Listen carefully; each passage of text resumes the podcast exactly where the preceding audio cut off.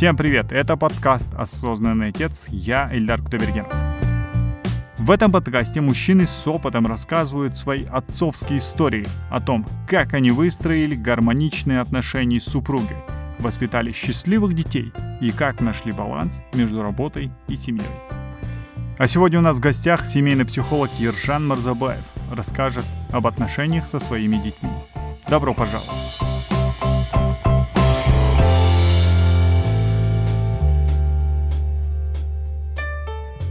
Когда вы стали отцом, как это изменило вашу жизнь? Для меня отцовство это очень такой особый ивент был, э, потому что я этого ивента ждал на протяжении пяти лет. Э, мы поженились, у нас первый был выкидыш, потом долго супруга не могла забеременеть, нам приходилось лечиться, мы этот момент долго ждали. Э, даже в конце был ну, медицинский такой вердикт, что у нас не может быть детей, нам предлагали сделать эко или установить ребенка.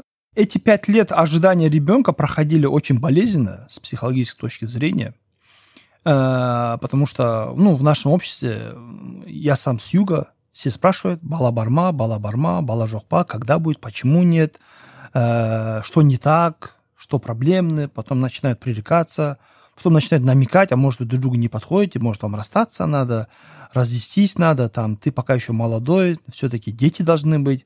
Э, потом начинают намекать на то, что если нет детей, нет семьи, без детей вы долго не протянете, э, такого рода. Честно говоря, с окружения э, очень мало было поддержки в этом направлении. Но я для себя принял такое решение, что даже если дети будут, не будут, даже если ну, не суждено будет иметь детей, я женился на этом человеке, взял, принял за него ответственность, я с ним до конца буду. Ну, пока смерть не разлучит нас, буду с ним до конца, потому что, когда мы женились, не было такого условия.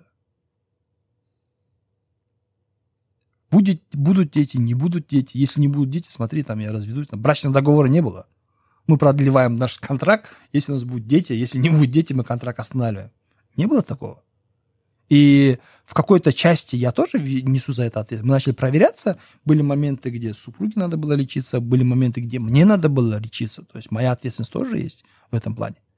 И э, иногда после всего, что вы можете сделать, вы делаете, и остается время. Потом, э, чтобы долго об этом не горевать, я быстро же э, сделал так, что супруга поступила в магистратуру. Параллельно я тоже поступил в магистратуру. Мы два года учились мы полностью вовлеклись в работу. Она сделала успешную карьеру в образовательном центре. Я сделал успешную карьеру. Я в 21 год, я, например, начал работать. 27 лет я уже был директором школы. За 6 лет. То есть мы очень хорошие показатели показывали, э, очень хорошо с личностным развитием занимались. И у нас было целых пять лет друг друга получше узнать, друг другу привязаться, друг другу более как бы сильнее полюбить, уважать. С того момента у нас появилась такая традиция, мы до сих пор ее придерживаемся, в неделю один раз выделять как семейный день. В основном это воскресенье. Мы шесть дней недели мы днем э, работаем, вечером учимся, сдаем, пишем диссертации, сдаем экзамены, на износ работаем. Но в воскресенье мы отдыхаем. Мы идем в парк, идем в кино, смотрим фильмы. Мы в воскресенье не делаем ни уборку, ни стирку, ничем. Мы занимаемся только отношениями, только семьей. И эти пять лет мы вот на этом концентрировались, потому что, э, с одной стороны, как э, это было единственное свободное время.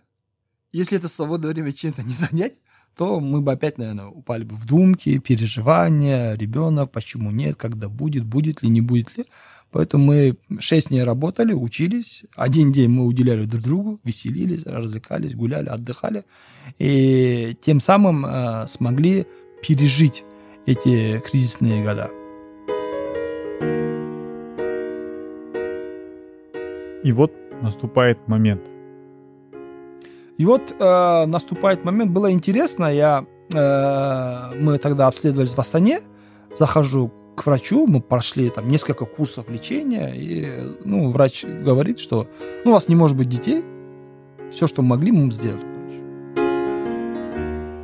Окей. Я в Астане, супруга в Костанае, я выхожу с больницы, с, с центра, она мне звонит, говорит, ну что, как результаты? Я не знаю, в тот момент как-то солгал, что ли, или не хотел ее расстраивать, думал, сейчас пойду face-to-face скажу. Я сказал, ну, врач сказала, чтобы таблетки там еще нужно месяц попить. А, ну хорошо, короче, как-то успокоились, забылись. Я был по работе в Астане, через пару дней приехал в Костанай, как-то заработались, отвлеклись, не до этого было, и она не спрашивала, как это пережили. И через полтора месяца она говорит, я беременна. Для меня это было чудом. Потому что Фердикт говорит, что не может быть детей. И здесь супруга через полтора месяца говорит, ну, я, я беременна. Говорит, поблагодари говорит, врачу, что он вот продлил лечение, и через месяц все получилось. Потом только тогда я сказал, на самом деле его благодарить не за что, потому что он наоборот сказал, что детей не будет.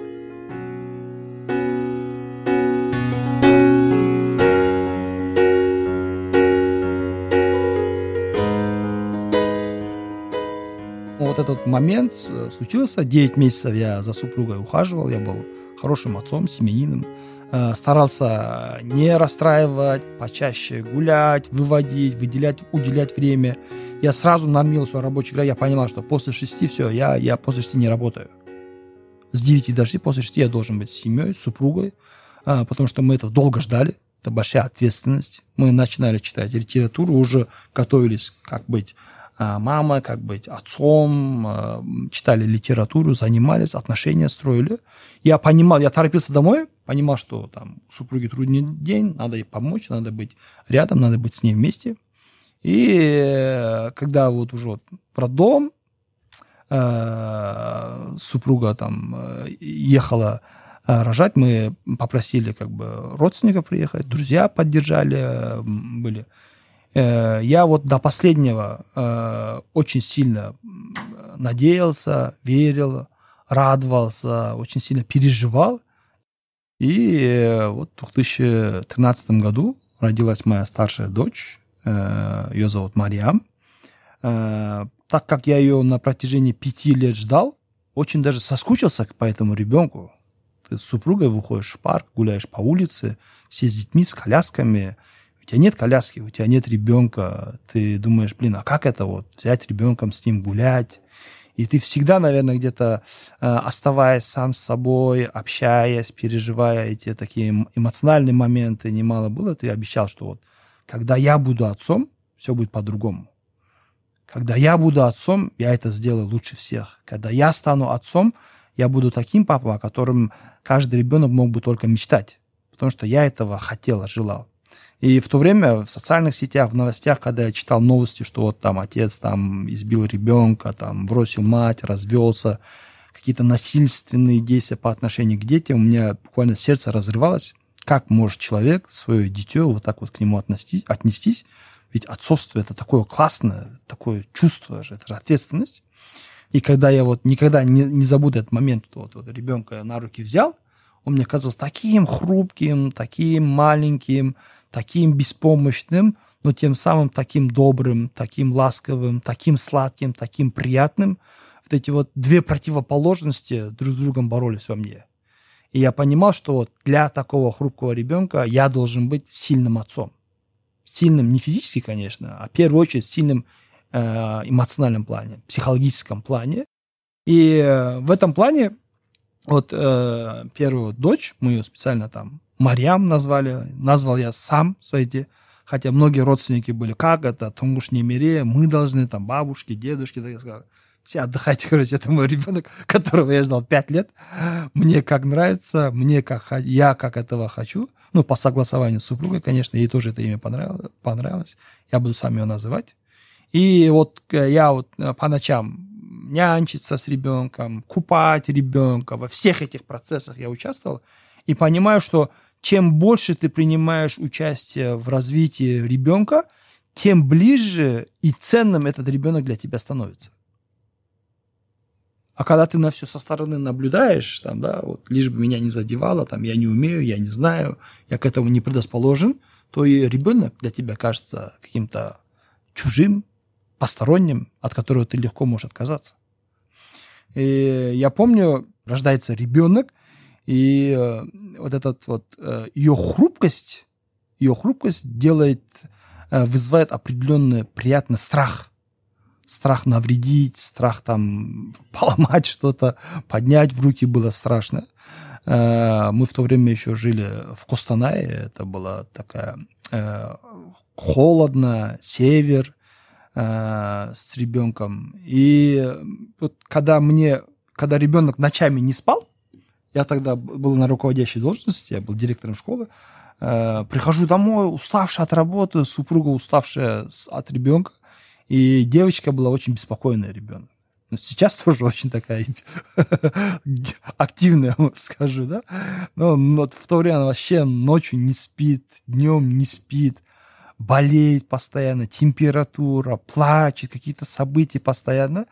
И я уже забыл, что я там оставил на второй план, что я муж, там какие-то потребности, жена полностью сконцентрироваться на ребенке.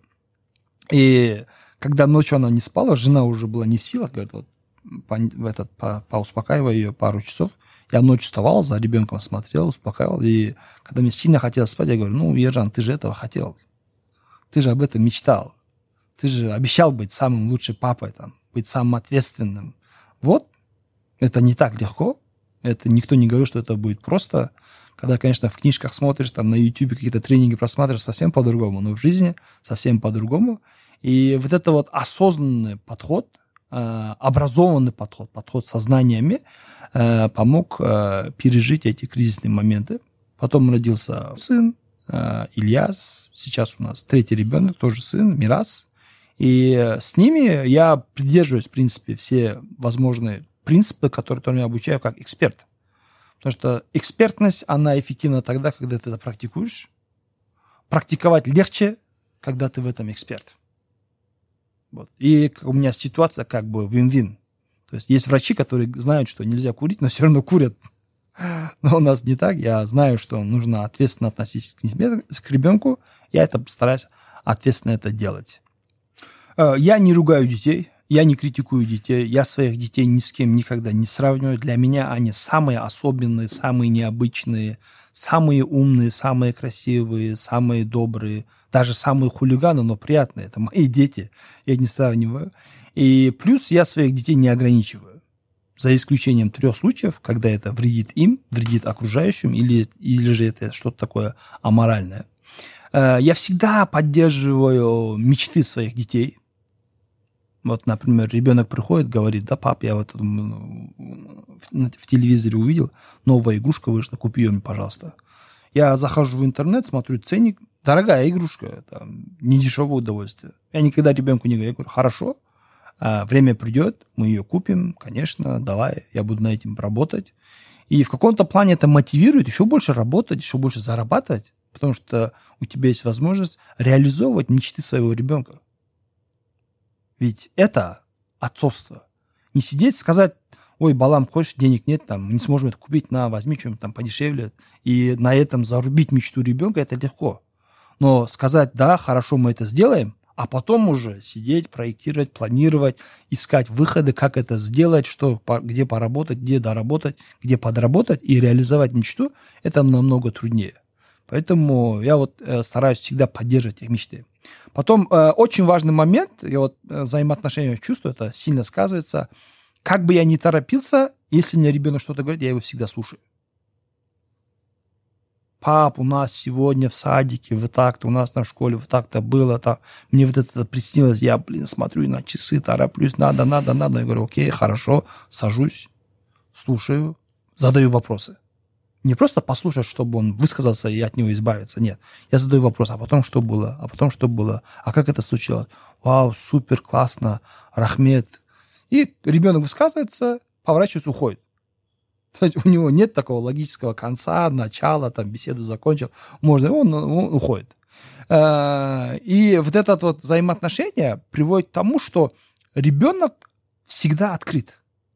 Ребенок знает, что всегда есть надежная дверь, в которую можно постучаться, высказаться, и, от, и, и с этой двери, ну, в роли отца, всегда будет какая-то поддержка, какое-то понимание. Ну, недавно мне сын приходит, ему 6 лет, говорит, папа, а что такое сука? Ну, это нехорошее слово, но старайся его не использовать. Это не совсем приятно. Тем более таким мальчиком, как ты, это не, не будет красиво. А, а что это означает? Я говорю, это такое, ну, вообще это означает собака, как бы. Но это используют там в таком-то Мы с ним серьезно поговорили. А, хорошо, говорит. Я, говорит, а что такое блядь? Я говорю, ну, мы разобрались. это похоже на такое, такое. А эти хорошие слова? Нет, говорю, это не хорошие слова. А, окей. То есть он воспринимает призму через призму отца. Почему ребенок удивлен этим словам? Потому что я никогда эти слова не использую. Он никогда эти слова от меня не слышал. Он никогда не слышал, чтобы я ругался, кричал, матерился, э, использовал какие-то там э, непристойные слова. Он это услышал во дворе на улице. И теперь начинается воспитательный момент. А где ты это услышал? Да, вот мы там э, Infinity Nado играли, там моего друга брат пришел, и он проигрывал, и он это слово сказал. Просто это никогда не слышал, говорит, мне показалось интересным. Я решил у тебя спросить. А, окей, хорошо. Теперь я понимаю зону риска своего ребенка. Где и кто на него негативно влияет. И для меня теперь новая задача, как ребенка от этого огородить, как ребенка от этого уберечь. А, некоторые могут сказать, ну как бы это гиперопека, это жизнь, зачем там ребенок будет расти как бы в розовых очках, там чем больше он с этим столкнется, тем больше, тем лучше будет. Не-не-не-не, нет. Есть определенный порог, определенный порог возраста, до которого ребенка нужно защищать, а потом пускать в плавание. Вы не можете ребенка, не научив плавать, бросить его в море, или научится, или, там, или выживет, или умрет. Нет, вы сначала его учите плавать. Поэтому у ребенка сейчас должны сформироваться очень сильно ценности, на которые он будет дальше всю свою жизнь ориентироваться. Да, придет время, он пойдет в школу, пойдет в университет, переедет в другой город, может быть, да. У него будут другие друзья. Придет время, где он уже, может, не будет спрашивать, что это значит, нужно говорить, не нужно, не нужно говорить. Но до этого момента, пока он ко мне обращается, и у меня есть возможность его огородить, я предлагаю максимум усилий. Я, например, вот когда э, в то время я работал в ООН, и ребенок первый год идет, сын, второй сын, первый год пошел в садик, и в этом садике э, ему трудно было адаптироваться. А у меня как там, из дома вышел, садик заехал, как бы все расписано, и оставляю садик, он не остается. Плачет, обнимает меня, лезет ко мне, не хочет с воспитателем уходить, а я смотрю, другие отцы, там, приходят ребенка, ребенок плачет, повернулся, ушел, там, ну, привыкнет.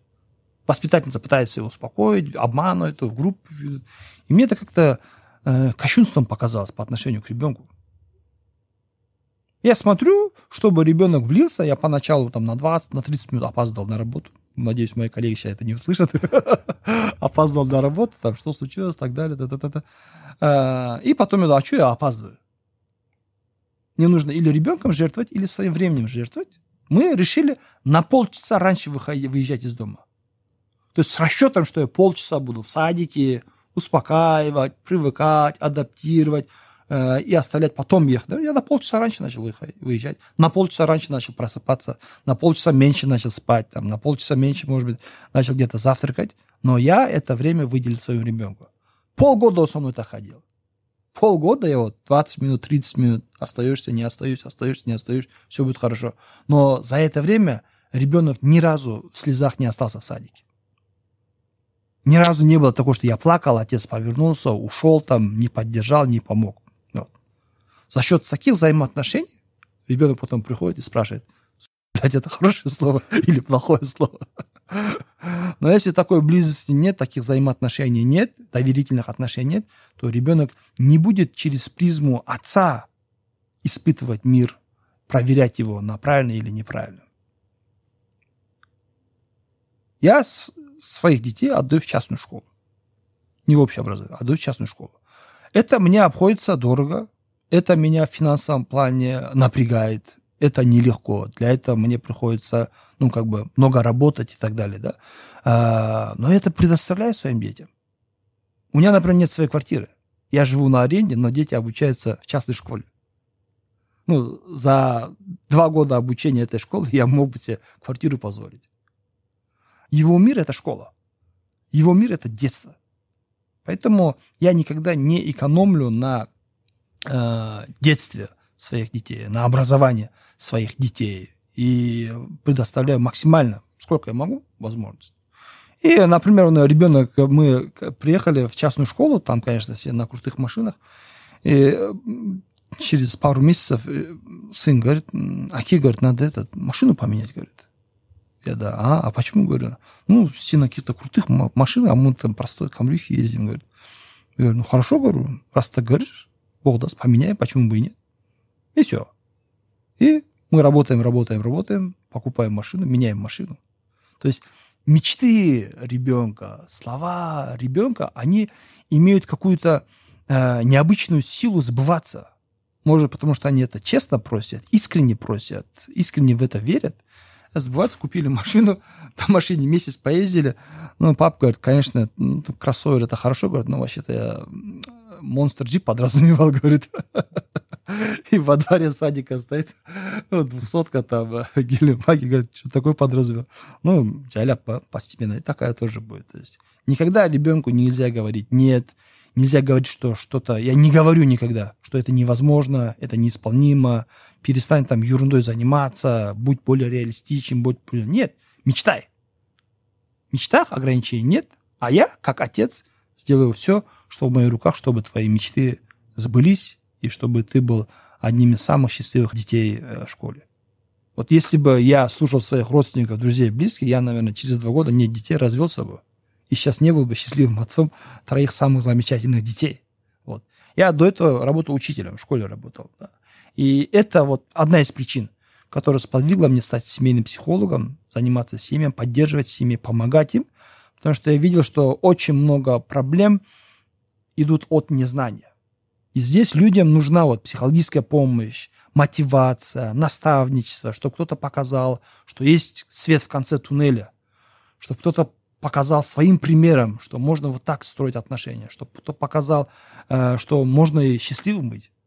Потому что у нас, Андрей, э, несчастье в семье это как-то, ну, норма считается. Ну, семья это там, где нужно терпеть, где нужно страдать, где нужно мучиться. Нет, это не муки, это не страдания, это не терпение. Нет, семья это там, где каждый член семьи должен и может быть счастлив, доволен, радостен. Я Ильдар Кудайбергенов, а это был подкаст «Осознанный отец», который создан по инициативе Национальной комиссии по делам женщин и семейно-демографической политики при президенте Республики Казахстан и при технической поддержке Фонда ООН в области народонаселения. До связи.